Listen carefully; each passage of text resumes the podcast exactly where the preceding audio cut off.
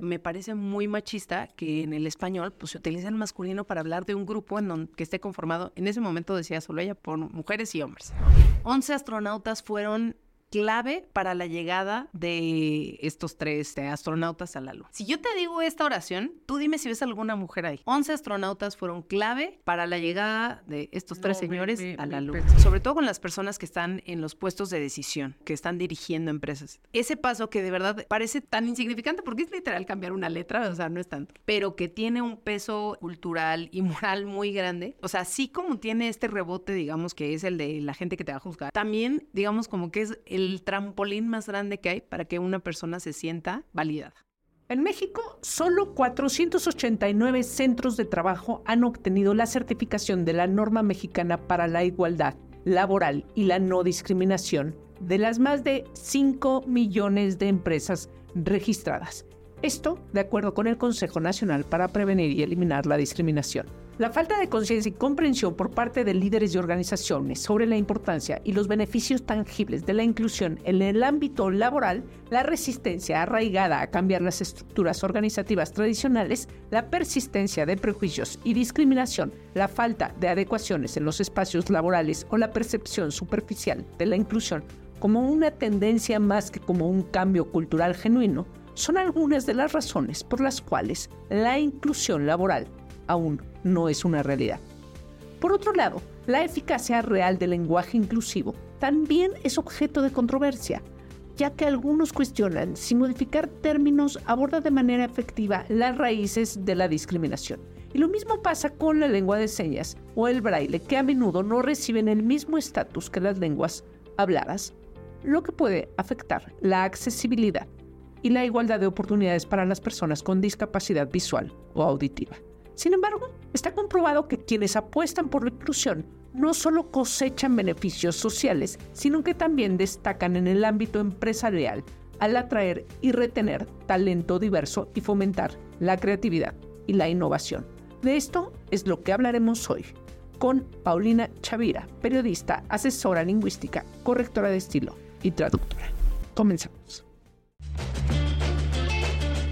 Esto es Dalia Talks Detonamos conversaciones que retan al statu quo con temas sobre empoderamiento, diversidad, inclusión, equidad de género, liderazgo y life skills. Somos más que un podcast, somos transformación. Hola, ¿cómo están? Yo soy Laura Manso y les doy la bienvenida a un nuevo episodio de Dalia Talks, una producción de Dalia Empower. Somos un movimiento que busca impulsar a las mujeres a detonar su máximo potencial a través del desarrollo de life skills y programas para personas y empresas. Si desean más información, en la descripción les dejamos nuestro link de WhatsApp y redes sociales. Y no olviden suscribirse, seguirnos y dejarnos sus comentarios para que esta comunidad siga creciendo. Comenzamos. Paulina, ¿cómo estás? Muy bien, Laura, muy feliz de estar aquí contigo. Gracias por invitarme. muchas gracias por venir, la verdad, este, nos encanta eh, tu forma de ver la vida, tu forma de, de poner este, los puntos sobre las IES.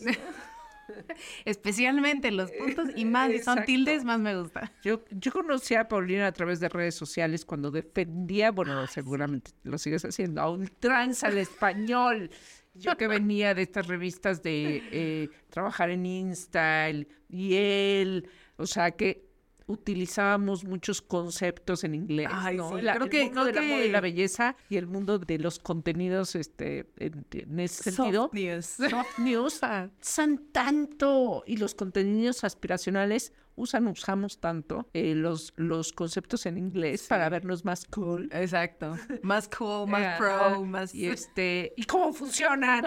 Pues entonces, pues uno le agarra el modo y entonces, este, jala. Pero luego cuando Paulina te confronta y te dice, oye, esto lo puedes decir este, así. Ajá, Alberto Bello, que es un editor, este también amigo mío que trabajaba en Expansión. Sí. También me decía lo mismo que tú, es, pero, ¿por, qué estas portadas este, con, conceptos en inglés? ¿Por qué no lo pones en español y te conviertes en alguien? Y yo, es que funciona. En fin, este, ¿has sido tú, Paulina, una defensora sí. del idioma? Lo fui, este lo fui a ultranza, como bien dijiste, y ahora ya nada más digo, bueno, esto lo diría así, ya.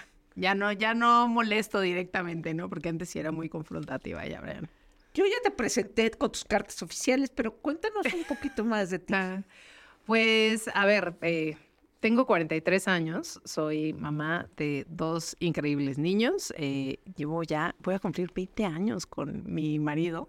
Em, y resulta que afortunadamente tuve, de verdad, yo sí considero que esta gran fortuna de que hace, pues, ¿qué habrá sido? Ya muchos años, la verdad. Hace como 13 años descubrí qué era lo que quería hacer. O sea, encontré mi vocación, porque estudié periodismo, pero la estudié, digamos, sin que esa fuera mi vocación. Lo estudié porque, según yo, quería escribir.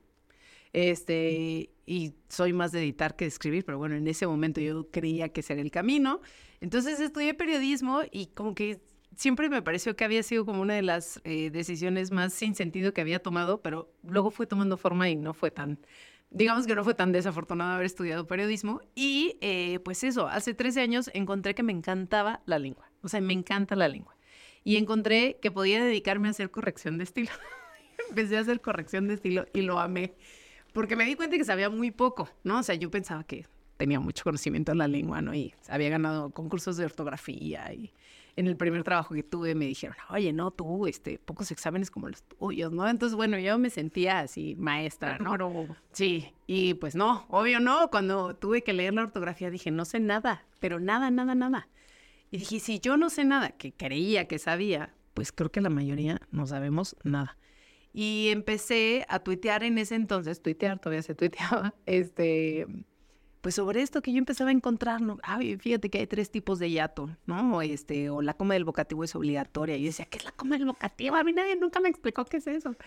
Y, este, y empecé a compartir esa información y empecé a entrar con esta relación con la lengua muy chistosa, ¿no? Al principio súper académica, muy, este, prescriptiva, ¿no? Muy formal y tiene que ser así, y como dice la RAE, no sé qué, la, la, la.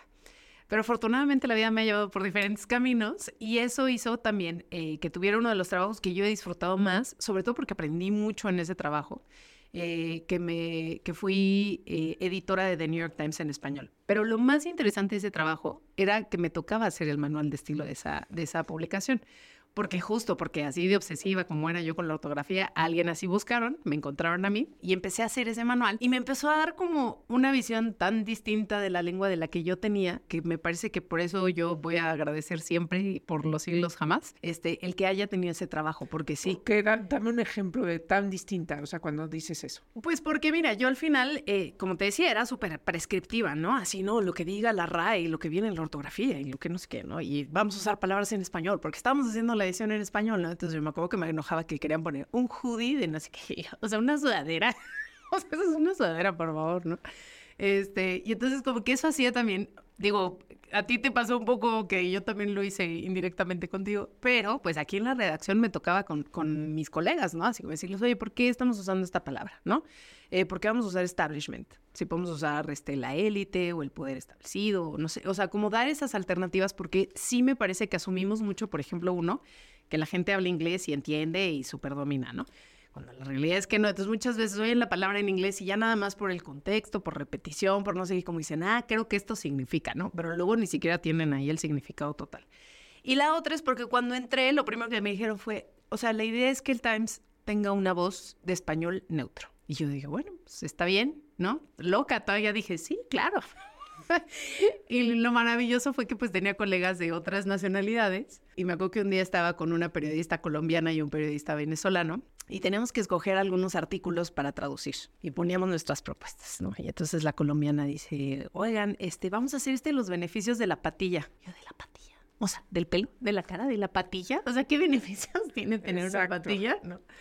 Y el venezolano que llevaba un tiempo viviendo en México se moría de la risa y me dice, no, no, no, Pau, o sea, la fruta. Y yo, ¿qué fruta? ¿Y qué ¿Qué patilla? ¿Qué la patilla? Me dice, el watermelon. Y yo así, o sea, la sandía. Sí, pues es que en Colombia y Venezuela, patilla es Venezuela. Es este, es sandía. Y yo así, o sea, uno, qué triste que yo no sabía esto. Dos, qué triste que tuvimos que recurrir al inglés para llegar a un entendimiento, cuando lo más normal sería que si tú y yo hablamos la misma lengua, aunque yo hable mi variante mexicana, pues que si alguien me dice, ay, sí, porque este, no sé, comer patilla es bueno para la salud, eh, yo diga, ah, ok, perfecto, ya sé que es sandía. Yo no voy a usar patilla, pero que si lo leo sepa. Y para mí ese, o sea, sí siento que ese fue, o sea, nunca, nunca lo hubiera pensado. El gran beneficio de la patilla. No, fíjate que lo que sí, sandía, pero a partir de ahí, o sea, fue para mí el momento de epifanía. Mi beneficio de la patilla fue el decir, estamos perdiendo el tiempo en buscar un español neutro que nadie habla. Que no existe. Entonces, pues básicamente dije, pues saben qué, lo siento mucho, como la que está haciendo aquí el manual de estilo soy yo. A partir de ahora vamos a empezar a usar las variantes de las personas que estamos aquí, que somos las que manejan. No, porque había, por ejemplo, un editor argentino porque había vivido en Perú, ¿no? O este venezolano que también sabía mucho del español de Colombia y del español de México. Entonces empezamos a mezclar eso y se empezó a hacer realmente un español, pues sí que hablamos en, Hispanoamérica, ¿no? Bueno, y había también un español, entonces a veces usábamos variantes de, este, del español de España. Y entonces ahí fue cuando dije, oye, esto es muchísimo más rico de lo que, pues, de lo que yo me estaba, o sea, como lo que yo estaba viendo. Y luego también empezó esta otra parte que me tocó trabajar justo en el Times cuando eh, en inglés empezaron a publicar artículos en donde se usaba el artículo they como un pronombre sin marca de género. Y fue así, yo creo que el mayor desafío. ¿De qué año estamos hablando? Pues 2017, o sea sí, ya, siete años van a ser. Empezaron a hacerse esos artículos eh, y yo, o sea, a mí me da mucho, o sea, como siempre trato de compartir esta experiencia porque evidentemente yo, bueno, ya después de que me volví súper fanática de la lengua y demás, me empezaron a invitar a dar cursos. No sé por qué confiaron en mí, yo les agradezco. Pero empecé a dar cursos de ortografía y redacción y en esos cursos ya había lugares en donde me decían, oye, ¿qué onda con eso lenguaje incluyente? Y yo decía, ay, no ¿para qué? Si el masculino basta y sobra, ahí estamos todas, que no nos vemos, ahí, ahí estamos, ¿no? Y hubo un comunicado de parte del New York Times a nivel, este, vaya, a la redacción de ahora vamos a escribir así. Sí, en inglés, la verdad es que tenían un, o sea, tienen, a ver, el Times tiene creo que una, eh, una forma de trabajar que debería de copiarse en muchos aspectos, no quiero decir que sea perfecta, pero sí tiene muchos aspectos que son muy valiosos y uno de ellos es eso, que tienen un área de comunicación muy robusta, a diferencia de lo que normalmente pasa en varios medios de comunicación. Que la comunicación es lo que, más le falla. Vamos a, a, este, este, a, citarlos. Exacto, exacto. Y entonces aquí sí tienen, o sea, un área. Y, eh, por ejemplo, recuerdo que el que era, ojalá, bueno, yo, o sea, ahorita voy a subir así muchísimo el cuello, pero el que era mi par, o sea, la persona que estaba encargada de eh, dictar cuál es, el, cuál es el estilo que se utiliza en, en el Times, eh, él escribió un artículo en el que decía, bueno, sabemos que está sucediendo que se está empezando a utilizar este day sin marca de género. Eh, nosotros vamos a empezar a utilizarlo así en la redacción, lo van a encontrar en los artículos, lo estamos haciendo porque es parte del reflejo que está viviendo la sociedad de Estados Unidos y porque también eh, estamos pues teniendo contacto con muchas personas que se identifican como personas no binarias y en respeto a la verdad y a la precisión, vamos a empezar a usar they. Claro que eso yo lo leí hasta después, ¿no? O sea, como que cuando entré al Times, pues todavía eso no. Yo entré, empezamos el proyecto en febrero de 2016. Entonces, digamos que pasó un año sin que en realidad tuviéramos que publicar nada en el que se utilizara este they no binario, ¿no? Por decir algo. Y entonces, pues llegó junio, no, ni junio, fue mayo de 2017, llega este artículo sobre la primera licencia de conducir que se estaba dando a una persona no binaria y era latina. Bueno, latine. Y pues como todo lo que tenía que ver con este, con, con, la cultura, el mundo, lo que sea que fuera latina, entonces en ese caso nos decían, no, traduzcanlo, ¿no? Cuando ves, pues a ver, o sea, en realidad aquí en México, ¿qué le pasa? ¿Quién dice, ay, oye, sí, qué interesante que están dando la primera licencia de conducir a esta persona no binaria que además es latina, ¿no? Pues mira, qué bien. y entonces, pues ya, llega este artículo y pues no había escapatoria, me explico. O sea, yo no, no había un atajo, no había otro camino que yo pudiera tomar como para decir, bueno, voy a seguir utilizando un masculino o un femenino, ¿no? O sea, o según lo que yo perciba que me parece que esta persona es, ¿no? O el género con el que se identifica. Bueno, en ese entonces yo no sabía ni siquiera de identificación de género, de expresión de género, no sabía nada de esto. Yo seguía en el, el masculino genérico, nos, nos, este, nos, nos involucra a todos. Ay, qué horror. Pero bueno, tenemos que aprender, tenemos que aprender. Y ya, y entonces como que me acuerdo que en ese momento sí dije, a ver, no, no puedo usar él, no puedo usar ella, necesito otra palabra, ¿no? Y afortunadamente en ese, en ese momento, pues sí tenía mucho contacto con, que, pues, con personas que se dedican a la lingüística, ¿no? Realmente, y que están trabajando pues con la lengua así día a día. Y pues mi primera reacción fue ir con la Fundeu, que en ese entonces la Fundeu era así mi faro para todo es la Fundación del Español Urgente, que ya después fue comprada por la RAE, entonces pues ya, digamos que ya no.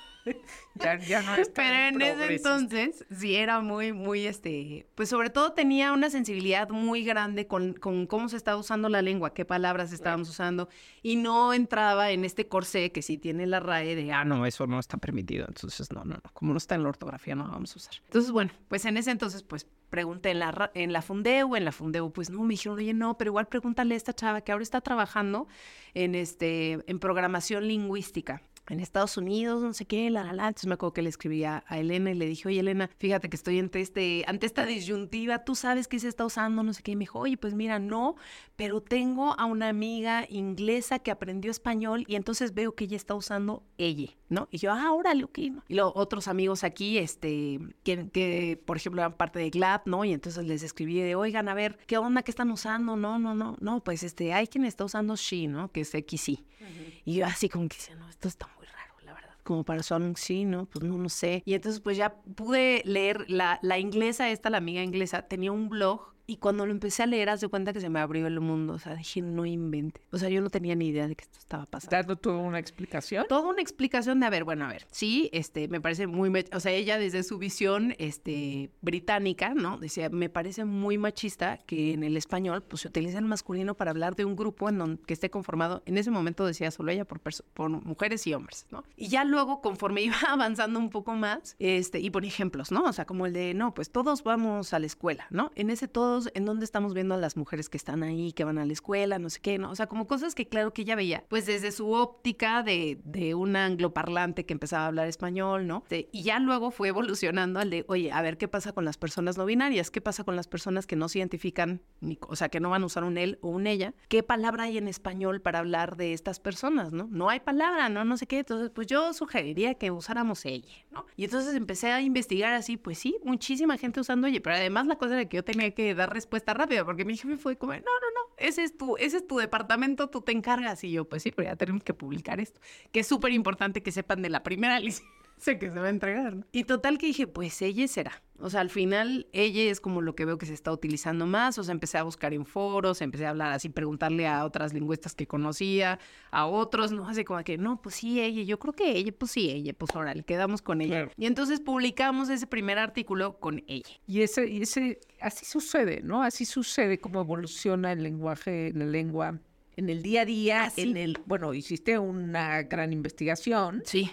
Este, por lo que platicas, pero bueno, claro, estabas detrás de un periódico este muy importante, etcétera, pero pero creo que, que al final pues surgen, surgen en el día a día, este los seres humanos inventamos palabras, ¿no? Y las vamos acomodando, unas se quedan, otras no. Total, tenemos una creatividad maravillosa que limitamos mucho y entonces claro que decimos, no, no, pues tiene que venir la RAE a darme la bendición para que yo diga, sí, sí puedo usar esta palabra, ¿no?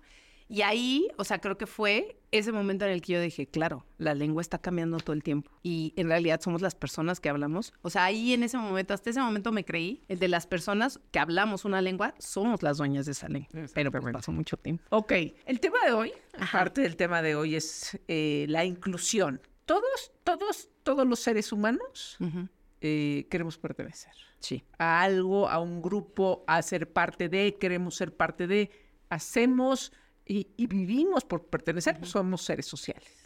O sea, eh, habrá unos más, otros menos, pero siempre quieres pertenecer a alguien porque pues, es parte de lo que además te alimenta espiritual, este, el alma y este, por eso, ¿no? Pero por otro lado, discriminamos.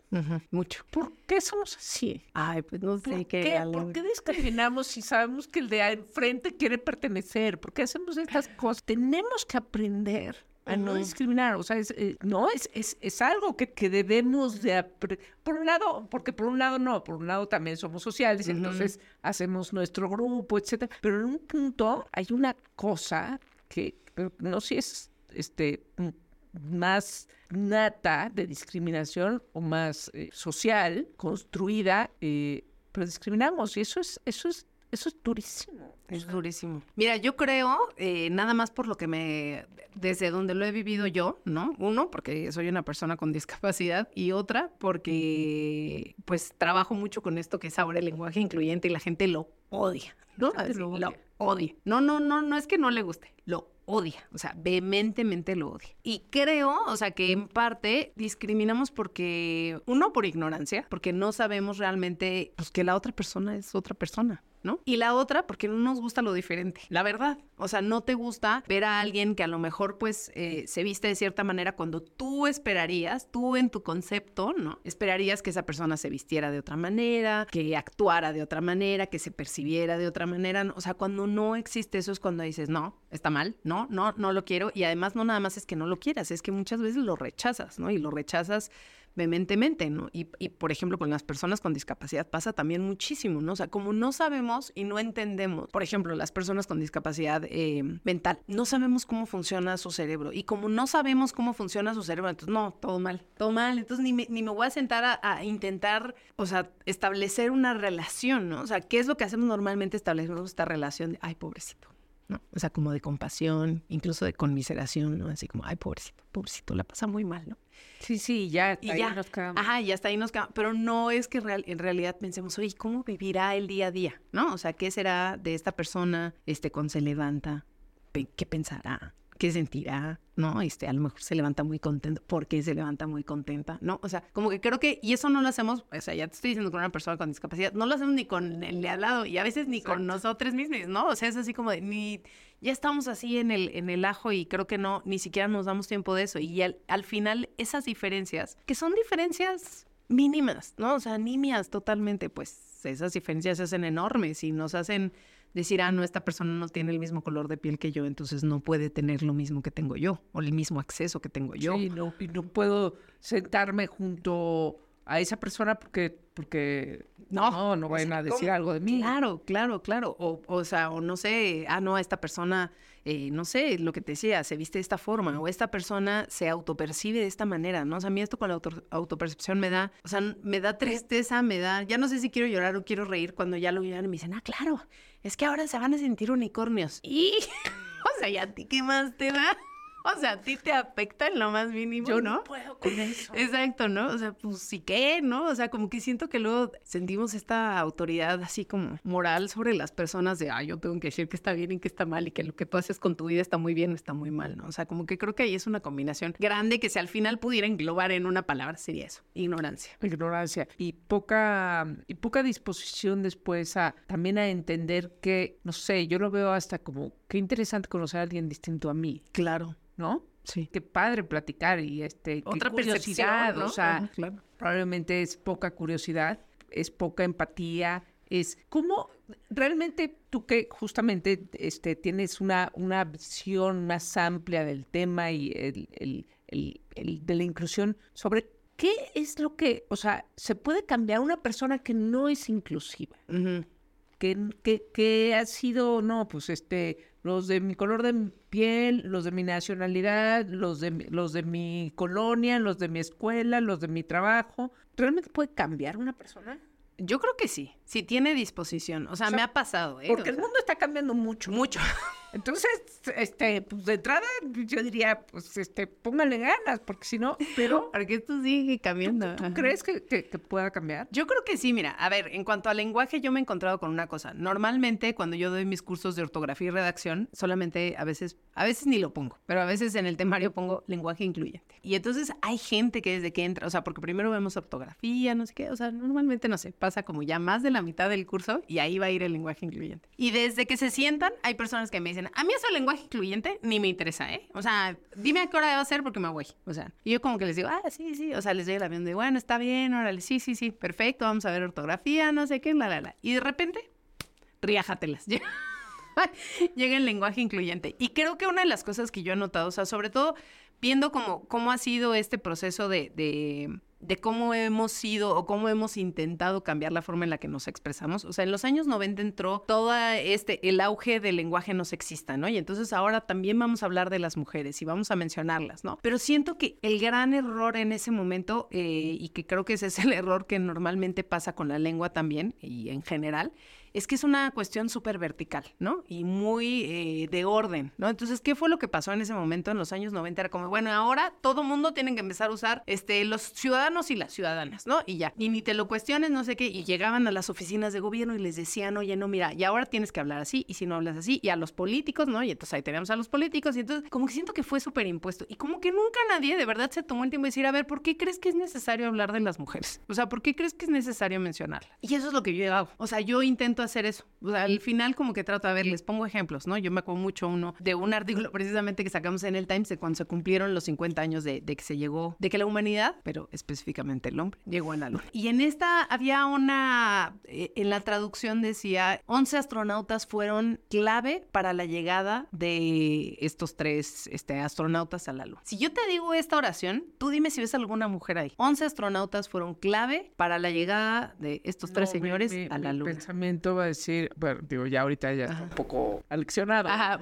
pero te imaginas 11 hombres. Claro, 11 hombres, porque además esto fue en los 60, ¿no? En los años 60, o sea, mujeres que iban a ser mujeres astronautas, ¿no? Ahí, no, para nada te imaginas a las mujeres. Pues es súper importante decir que los trajes de astronautas se hicieron justamente con modelos que eran mujeres y que eran ocho mujeres. De esos once, ocho mujeres fueron fundamentales para que se pudiera llegar a la luna. Mira, te lo digo y se me pone la piel chinita porque digo, ¿cuánta gente lo ve? O sea, no lo vemos porque nuestra mente está formada, pues porque así nos enseñaron, ¿no? Y entonces es como este, también este otro acertijo que a mí me, así me acuerdo que el que lo hice, bueno, yo quería llorar porque me decepcioné muchísimo con mi respuesta, pero bueno, nada, nada, me voy a perdonar que es el de la eminencia médica, que seguro lo has visto, ¿no? Que un, un, señor y su hijo tienen un accidente en la carretera y cuando llegan al hospital, al hijo lo tienen que operar y este, entra una eminencia médica al quirófano y dice, no lo puedo operar, es mi hijo. ¿Quién es esta eminencia médica? Y no sé, de 10 respuestas, dos te dicen, pues su mamá. Yo pensé que no, pues que era una familia homoparental y que entonces, o sea, para que veas mi sesgo machista.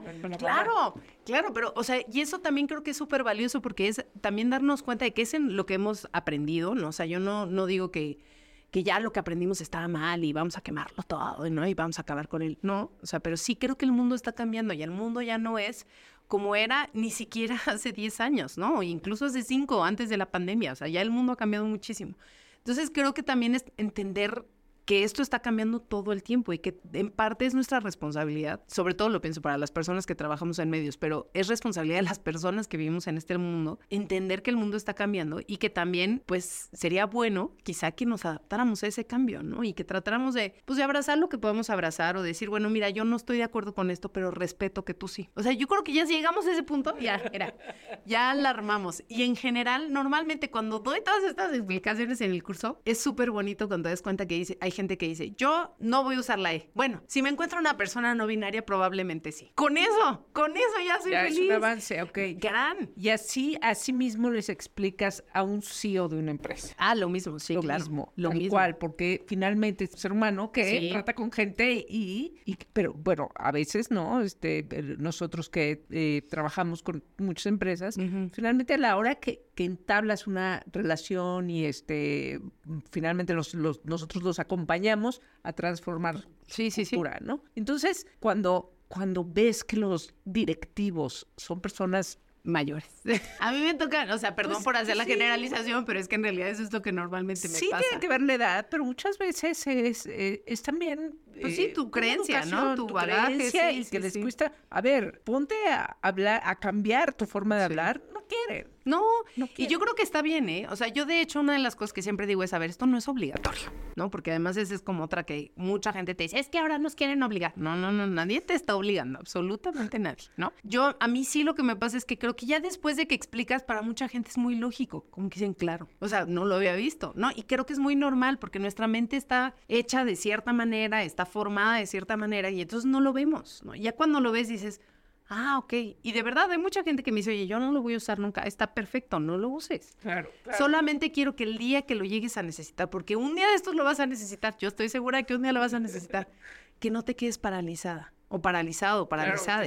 porque eso es lo que normalmente nos pasa, ¿no? O sea, cuando ya tenemos, y me acuerdo que, por ejemplo, en, en, la pandemia estuve en un club de lectura igual, en donde primero le habían tirado el lenguaje incluyente durísimo, no sé qué. Y de repente una integrante del chat pone, oigan, mi sobrino bueno, ya no sé si es sobrino, nos acaba de decir que es no binario. O sea, estoy apanicada, no sé cómo le voy a hablar. A tu sobrino, o sea, una de las personas que más quieres en tu vida, no, porque no sabes cómo hablarle, entonces ya, o sea, se rompe la comunicación. O sea, a mí eso es lo que me da pánico que llegue a pasar, que, que la gente no pueda hablar con alguien que le importa, a alguien a quien quiere, o alguien cercano, ¿no? O alguien que acabe de conocer. Uno, porque siente que está totalmente en contra de utilizar una E, por ejemplo, o otra porque además no sabe cómo, ¿no? Entonces, como que yo lo único que digo es, bueno, mira, aquí tienes las herramientas, igual un día las usas, igual nunca. Pero si las llegas a usar, pues ya sabes cómo usarlas. Este episodio es traído a ti por Santander, comprometido con la equidad de género e inspirar a las y los líderes al cambio positivo. Oye, hablando de los avances pequeños, ¿no? Hasta esta forma en cuando la gente, pues entre que no sabe, está aprendiendo, pero quiere cambiar. Bueno, todas, todos y todos. Sí, sí, sí. Ah, ah, claro. Ok, ok, está bien, está bien. O sea, te atreviste. Ah, exacto, ya, ese es un avance. Yo sí Pero lo finalmente también pienso en, vuelvo a pensar en este, esta figura, hombre o mujer. o sea, Sí, sí, eh, sí. Como CEO, utilizando un lenguaje incluyente, pues también hay gente que lo va a juzgar. O la va a Claro. juzgar, o le va a juzgar. O sea, porque. ¿Cómo?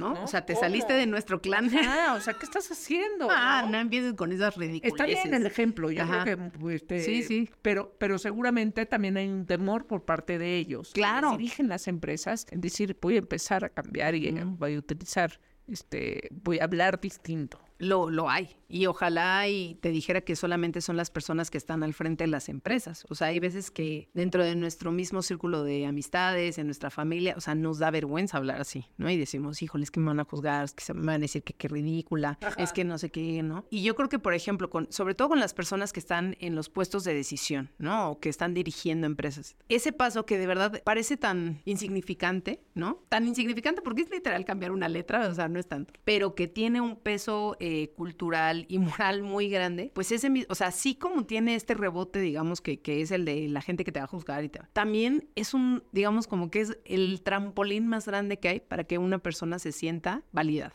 o para que se sienta parte de. ¿No? Y yo creo que eso también es, es algo que tendríamos que estar tomando en cuenta, o sea, mucho. Nos da mu- mucho pendiente, ¿no? Como qué es lo que van a decir de mí, qué van a pensar de mí, cómo me van a tachar en este momento, no sé qué. Y yo, por ejemplo, recuerdo en algún momento di un curso para Google y yo era lo que les decía, a ver, o sea, ustedes son la plataforma, o sea, universal, ¿no? En el mundo están, en todos lados, tienen una fuerza, un poder, que ustedes imagínense, si empiezan a utilizar la E, bueno, ya no quieren la E, la X, lo que ustedes quieran, o sea, nada más el peso que eso tiene. Entonces, no tenemos que ser Google para decir, oye, ¿qué peso va a tener esto? no? O sea, yo creo que hay veces también en que, en que quizá minimizamos mucho lo que nuestras propias acciones, a lo mejor sin tener estos puestos de, de dirección alta o lo que sea, eh, sino la persona que te recibe cuando entras a una, a una oficina. O sea, que esa persona, no sé, si ubica, si sabe, si tiene el conocimiento de que eres una persona no binaria, te diga, oye, no sé, este, ay, qué contente te ves hoy. O sea, que utilices a E,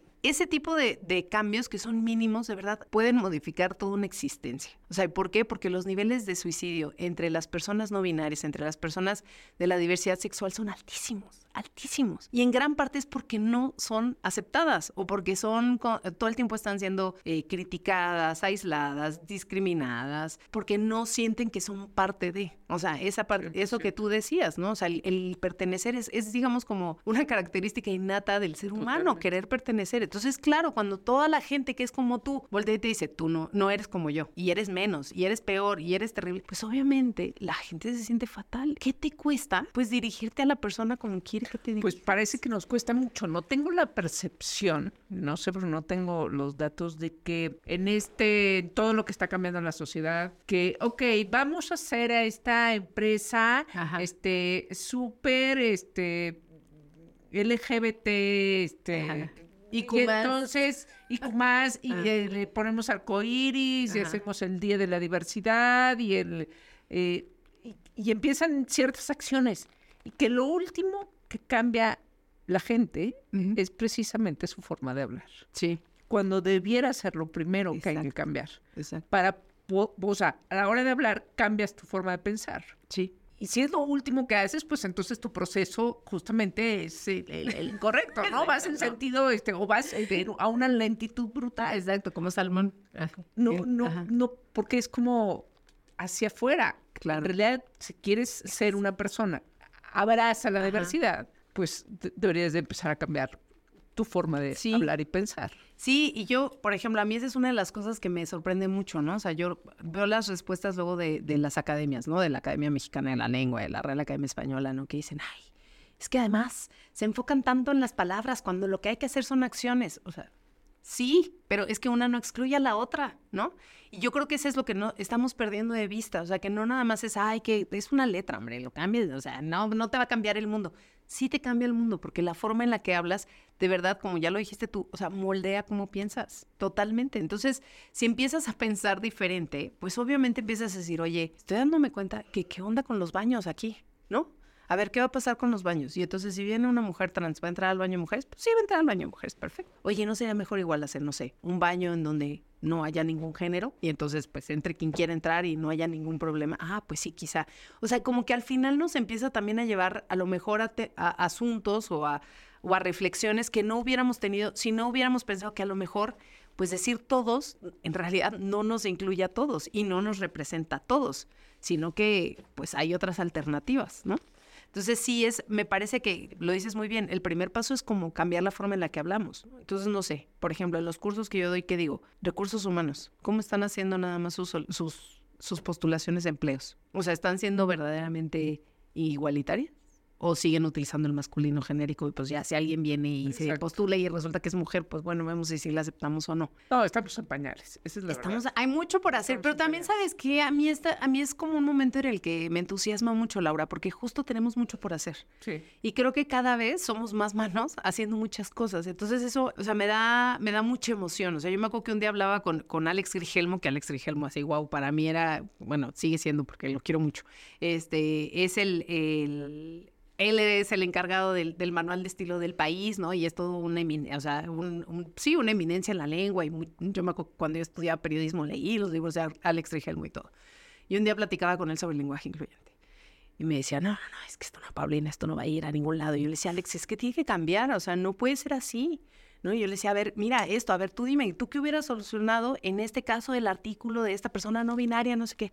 No, bueno, pero es que puedes usar otras cosas, y yo, pero es que lo importante es que es una persona no binaria, entonces, ¿por qué voy a darle la vuelta así? Eso es lo importante. Y me acuerdo que él se burlaba de mí y me decía, o sea, que tú vas a ser la mártira del, del lenguaje incluyente. Le dije, pues si me toca ser la mártira, pues sí voy a ser la mártira, porque necesitan a alguien que diga, vamos a trabajar en esto. Y lo que es increíble es que esto fue hace, ¿qué te diré? Cuatro años cuando platicamos esto. Y hoy, o sea, en ese momento me sentía bien sola, así decía, híjole, ¿no? Y claro que todo el mundo se burla, ¿no? Y, me dice, y luego me dicen, ¿y tú? ¿No? O sea, ¿cómo tú? Que, uy, ¿no? Que defiendes, que escribamos bien y no sé qué, la, la. No, pues, no, ajá, sí, qué traición, ¿no? Pues precisamente yo, o sea, porque sé justamente, cómo funciona esto, precisamente sé que necesitamos cambiar la forma en la que hablamos, ¿no? Y si antes me sentía muy sola, hoy es muy lindo encontrarme cada vez con más personas que dicen, oye, pues fíjate que sí está interesante, nos puedes dar un curso, oye, a ver, platícame, ¿no? A ver qué, cómo, cómo funciona esto, ¿no? Entonces muchas veces, por ejemplo, ahora lo que me ha pasado es que me invitan a dar pláticas de sensibilización. No es un taller, no es un curso, es simplemente sensibilizarte porque es importante hablar del lenguaje incluyente. Y yo, a mí ese ya me parece que es el mayor de los pasos. Porque a lo mejor de esas 100 personas que estuvieron ahí, con que 20 digan, mm", bueno, con que una diga, mm, puede ser. O sea, me parece que esa una ya puede empezar a hacer un cambio ahí. 100%. Y al final, insisto, el cambio en, dentro de las organizaciones es, o sea, cambia tu entorno el cambio para la organización, ¿cuál es el beneficio? Que la pues gente se, se, sienta que es parte de, y qué mejor que se sientan parte de tu empresa. Por supuesto, o sea, yo creo que cuando ya te identificas con tu empresa, que sabes que en tu empresa te aceptan como eres, tal cual, ¿no? O sea, porque cuánta gente no tiene que disfrazarse para ir a su empresa. ¿no? O sea, y ni siquiera hablo de una persona este, queer o no binaria, ¿no? O sea, hablo de pues no sé, hay veces que a las mujeres no les gusta usar falda, no les gusta usar vestido, ¿no? ¿Y por qué a fuerza tienen? O sea, mi hermana, por ejemplo, mi hermana trabaja en un banco y entonces eh, ahí tenía el jefe todo el tiempo diciéndole, ay, es que, Marité, ni modo, ya la voy a arreglar. Marité, es que pues te deberías vestir un poquito más femenina, ¿no? por, ¿no? Entonces, literal, ella se disfrazaba para ir así, ¿no? Ya, y cada vez eso va cambiando más. ¿Por qué? Porque empiezas a tener lugares en donde dicen, oye, mira, o sea, no importa, no importa, o sea, porque al final a ti lo que te interesa es el talento que yo tengo, que soy yo como persona, sin importar mi identificación de género, mi expresión de género, no te importa en lo más mínimo, o sea, lo que te importa es lo que yo te aporto como persona en esta empresa. Y al sentir que esta empresa me valora a mí, bueno, ya, o sea, creo que es la combinación perfecta ahí. Y, me, encantan estas empresas que justamente a las personas que están frente al cliente fomentan justamente que haya diversidad claro. a esas personas, ¿no? No sé, de las recientes, el año pasado este, fui a dar, no por voluntad, sino porque me llevaron a Six Flags. Ah, qué bueno, qué pues bueno que haya diversidad entre sus colaboradores. Sí, sí, sí, porque, porque esas empresas me caen bien. Quienes, quienes lo han logrado, quienes, pues eso, sí. a ver, no sé si eh, lo ven como un riesgo. Probablemente los directivos lo ven como un riesgo. No, como vamos a poner, hablando en los bancos, a eh, colaboradores, el, el, cajero del banco. Ajá. Este, no, no puede ser uno que traiga el pelo rapado o pintado de morado, este, o la señorita que no se vistió de tacón y falda y media. ¿Qué? Pónmelo. Claro. ¿No? Este, o, los, este, no sé, las aerolíneas porque es la manera en que, cambiamos a, la sociedad. Por supuesto. O sea, cuando empiezas a ver esa diversidad en todos lados es cuando dices, ah, mira, claro, claro que existen y están en todos lados, ¿no? Y además pueden estar en el lado que sea, ¿no? O sea, yo, por ejemplo, el otro día llegué con mi dermatóloga y me encantó porque yo la había visto primero así de pelito negro, así muy, muy formal ella. Y ahora que llegué la vi y me dice, ya te copié, porque yo estoy rapada. Me dijo, ya te copié. Entonces, rapada este lado, pelo rosa, y yo me encanta, ¿no? Pero me dice, no, bueno, sí, pero hay señoras que luego sí se sienten así como. Entonces, cuando viene la señora, pues me bajo el pelo.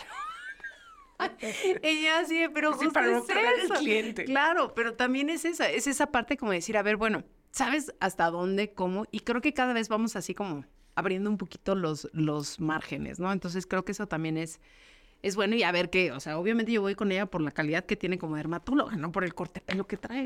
La verdad, o sea, a mí que más me corte el pelo como quiera. Entonces quíteme las arrugas. Exacto. Este, como, como hablabas hace ratito, ¿no? Justamente de, taller, pláticas de sensibilización, cómo las empresas eh, pueden fomentar políticas eh, precisamente y prácticas para promover la, la inclusión, ¿no? En todos los niveles. Pues mira, de todo, desde los correos electrónicos, yo lo pienso. O sea, por ejemplo, si tienes una persona eh, no binaria, hay posibilidades, por ejemplo, de poner ya dentro de la misma dirección del correo electrónico cuál es el pronombre que esta persona usa. Hacer, por ejemplo, de uso común el que cada quien diga el pronombre nombre que prefiere, que prefiere utilizar, ¿no? Y eso también eh, que se respete, ¿no? O sea, de, no sé, yo el, otro día he platicado porque estoy en proceso de publicar un libro sobre el tema, de decir, por ejemplo, no sé, si una persona no binaria, recursos humanos, que va a ser recursos humanos, pues el día que, no sé, Lía entre a, trabajar, oigan, buenas tardes, les presento a Lía, ahora va a ser la encargada del departamento de la encargada del departamento de sistemas y eh, Lía prefiere utilizar el pronombre ella, ¿no? Ya. Sí, bienvenida, ¿no? bienvenida Elía. Gracias. Ya, no más. ¿No? Entonces creo que, eh, y fomentarlo también, ¿no? O sea, que sea también sencillo como para las personas. Yo creo que una de las, o sea, como otra de las cosas con las que me he enfrentado mucho es como que a la gente le da pánico. Ya que tienes a una persona no binaria enfrente, así como, ay, ¿cómo le voy a hablar? ¿No? Pues como hablas normalmente, nada más pensando cuándo tienes que cambiar.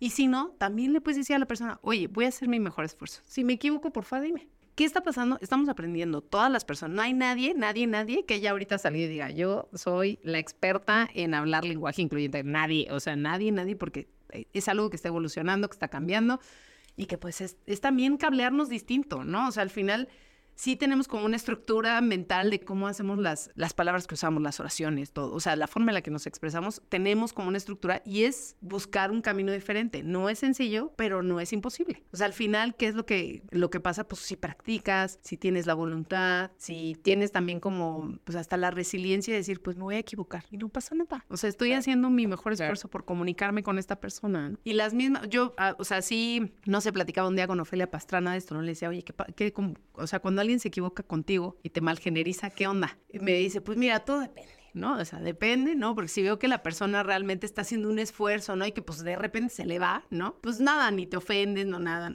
Y depende, y si hay gente que sí te dice, oye, estoy aprendiendo, por favor, ayúdame, ¿no? Y entonces ahí ella como dice, oye, aquí nada más era ella, acuérdate, ¿no? Ahora le va, ok. Y si ya hay gente que pues ni por acá, ¿no? Entonces pues ya a esas personas no les digo nada. A las que sí lo hacen por molestar, entonces ahí sí hago una confrontación, pero si no, o sea, como que en realidad no es algo en lo que tampoco esté yo pendiente todo el tiempo de que la gente me hable como me... O sea, pues como tendría que hablarme, ¿no? Y dije, mira, qué chistoso. Y yo, por ejemplo, a mí es algo que me, me, agobia, ¿no? O sea, como que digo, oye, no, si me encuentro una persona no binaria, o sea, sí quiero usarla. Entonces yo misma estoy todo el tiempo como súper consciente de las palabras que uso. Y, por ejemplo, no sé, o sea, tenía una amiga que antes pues usaba el, este, los pronombres en femenino y de repente empezó a utilizar ella. Y yo dije, ok, y me costaba muchísimo trabajo. Entonces yo así, por favor, perdóname. No, no, no, tranquila, o sea, estamos aprendiendo, tranquila. Claro, ¿no? Entonces también es como relajarnos un poco. El tema del año, porque he escuchado a algún, por ahí, a alguna persona, este líder de opinión, eh, decir que no se dice presidenta. Ah. No se dice, pero dijo, no se dice presidenta porque viene de presidir. Ajá. Y, yo, y del latín, el participio activo del latín. Que preside. Ajá. Entonces, como preside, es presidente. No. Mujer presidente. Y yo, no. Yo no, yo voy a decir presidenta. Tenemos que hablar con esa persona, líder. Tenemos una presidenta en México. Tenemos que hablar con esa persona. Tendremos una presidenta. Ese es, ese es como uno de esos mitos, pero para que veas también cómo, o sea, no nos tenemos que ir ni siquiera a las personas no binarias, ¿no? Que en este caso podría parecer así como ya el paso adelante, ¿no? Exacto. Eh, aquí hablando eh, simplemente de la presencia de mujeres en puestos de poder, ¿no? O sea, a mí eso me da, es impresionante cómo, cómo a la gente le cuesta mucho trabajo. Y entonces, claro, aquí el argumento, yo no sé si lo viste, pero era una, pues parecería una maestra, pero ese es mi punto. No sabemos ni quién era. Una señora como en un auditorio, ¿no? En donde se avienta todo un choro así. Yo creo que era como de, pues no sé, me parece que de algún lugar de Centroamérica, porque tiene como un acento, ¿no? Quisiera entender de dónde es, pero no, no, no lo logro identificar. En donde empieza a aventarse todo un choro de que si en el latín el participio activo es ente y entonces quien preside es presidente, lo que arde es ardiente, ¿no? Y así se echa todo un choro mareador, ¿no? O sea, así es, me parece que es como el curso básico de noticias falsas, ¿no? O sea, ¿cómo vas a identificar noticias falsas? Primero, ¿quién es tu fuente? No sabemos quién es esta señora, pero como resuena con lo que yo pienso, porque claro, mucha gente dice, no, no, no puede ser presidente, este es un invento de las feministas, ¿no? Que parece que las feministas somos así lo peor que le pudo pasar a, este, a la existencia. Entonces, claro, las feministas son, o sea, a mí me da mucha risa porque si ustedes se van así como a la fuente, ¿no? Que digamos que es como más, lo más machista, heteropatriarcal que existe, que es el diccionario de la lengua española que edita la Real Academia Española, bueno, pues ahí presidente está registrado desde 1807. O sea, estas feministas no fuimos. entrara, ¿no? Y luego, eh, revisando yo un día, porque pues así tenía curiosidad, me puse a revisar el, el corpus de, de, la Academia Mexicana de la Lengua y resulta que en un facsímil de la Nueva España, en, como en 1700 y algo, se hablaba de la presidenta como presidenta de un patronato, no como la esposa del presidente, porque eh, tenemos muchos femeninos que vienen de ser la esposa de O sea, jueza era la esposa del juez. ¿Qué es lo importante aquí? Que son palabras que están bien formadas. Aquí, o sea, de verdad, temo de desilusionarles. Nadie habla latín. Hablamos español. Entonces, claro, tenemos muchísimas palabras que vienen del latín, muchísimas. Pero eso no quiere decir que hablamos latín y no quiere decir que las palabras no han cambiado. Y además, segunda cosa, Fundeu, que esa es mi fuente, ahí, sí, yo sí le estoy dando la fuente. No aprendí latín. Eso, eso me da así como luego rabia un poco, Laura. Es tiempo. Todavía es tiempo, no sé si, sí. En algún momento aprenderé latín, pero este, recurrí a mi fuente confiable, que fue la Fundeu, y ahí justamente me enteré de que el participio activo del ser no es ente, es eseyente. Entonces, además está mal subido. Entonces me da mucha risa porque básicamente, o sea, le estamos creyendo a una señora que no sabemos quién es, no sabemos a qué se dedica, pero pues resuena con lo que yo digo. Y dejen de replicarlo, por este, favor. mandarlo. Presidenta, la presidenta. Par de preguntas de la audiencia. Venga eh, arroba Ceci Padilla C. ¿Cuál es la mejor manera para explicar a las personas que se resisten al cambio la importancia del lenguaje inclusivo? Pues de alguna manera lo dijiste. Sí, sobre todo eso, que está cambiando todo el tiempo la lengua, o sea, ha cambiado siempre. Y, va a seguir cambiando. Y va a seguir cambiando. O sea, piensen nada más el caso de COVID. O sea, yo, yo siempre lo pongo de ejemplo. O sea, COVID nos cambió la existencia de palabras que ya existían, muchas palabras. O sea, yo hoy estaba escuchando la cuarentena, ¿no? Y claro, antes la cuarentena eran 40 días, ¿no? Pero le empezamos a dar la cuarentena para dos años. ¿no?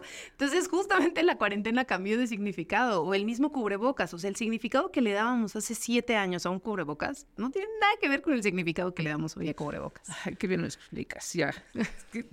claro, claro, claro, claro, por favor. Eh, arroba lectora de vidas, ¿qué es lo más práctico para empezar a adoptar el lenguaje inclusivo? Yo siempre digo que, digamos que el primer paso, les recomendaría dos. El primero, hagan en donde puedan, siempre que puedan, públicos los pronombres que utilizan. Y pregunten el pronombre de la otra persona, ¿no? Normalmente damos por sentado que la otra persona utiliza pues el pronombre que a mí me parece que tiene una apariencia cierta persona y digo, ah, pues seguramente usa femenino. Hay veces que eso cuesta mucho trabajo. A mí me da mucha risa porque yo a mí me parece que es como, pues no sé, mira, yo me llamo Ana Paulina. ¿No? Pero normalmente cuando, si digo mi nombre completo, me dicen, ay, pero ¿cuál prefieres? Y yo digo, no, pues Paulina. Ah, ya, ok, ya quedó. Así. Oye, ¿qué pronombre usas? Ella. Ah, perfecto, ya, ya quedó. O sea, no es como, no le estoy preguntando nada de su vida sexual, ¿no? O sea, porque mucha gente dice, ay, no, eso es súper íntimo. No, o sea, no tiene nada que ver con su vida sexual, sí, ¿cómo con su orientación. Es como, es como quieres que te Pau, Paulina. Exacto, porque, exacto, porque a lo mejor, pues no sé, a mí me gusta que me digan linda, ¿no? Yo qué sé, y pues a nadie se le ocurriría decirme linda. Entonces te voy a decir, ay, me gusta que me digan Lina y mi,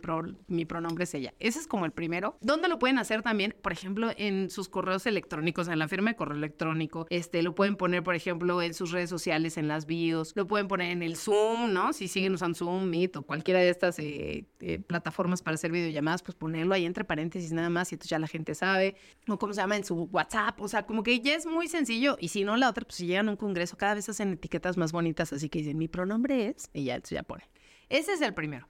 Y el segundo es que ustedes traten eh, de evitar usar el masculino genérico. O sea, porque creo que esa también es un, es un gran, gran ejercicio para darnos cuenta de lo maleable y del dominio que tenemos de la lengua. Entonces empiecen por cositas pequeñas, o sea, no se quieran aventar su tesis, ¿no? Y así de, no voy a usar masculino genérico. Pero empiecen, no sé, por ejemplo, con mensajes de WhatsApp, así como de, ay, a mi mamá a partir de ahora le voy a escribir todos los mensajes de WhatsApp sin utilizar masculino genérico. Y van a ver el ejercicio que es súper interesante porque nos damos cuenta de que se puede y que es bien sencillo y que es mucho mejor. Entonces, sí, a tu mamá, bueno, igual es...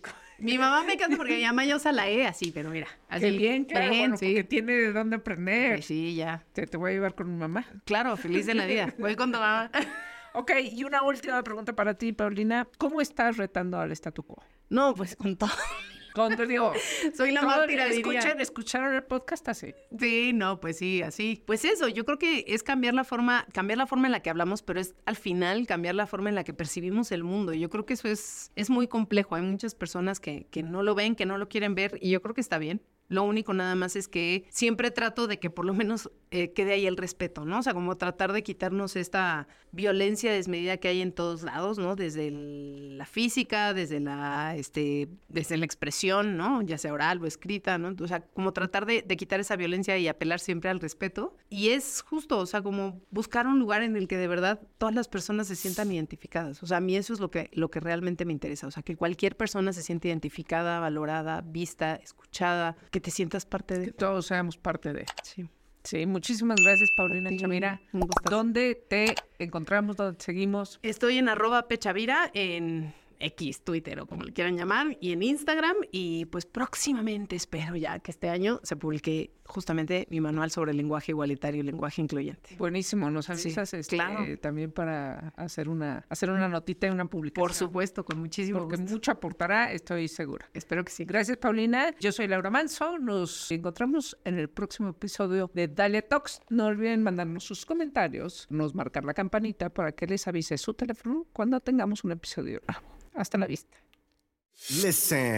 Te esperamos en nuestro siguiente episodio de Dalia Talks. Compártelo y únete a nuestra comunidad. Gracias por escucharnos.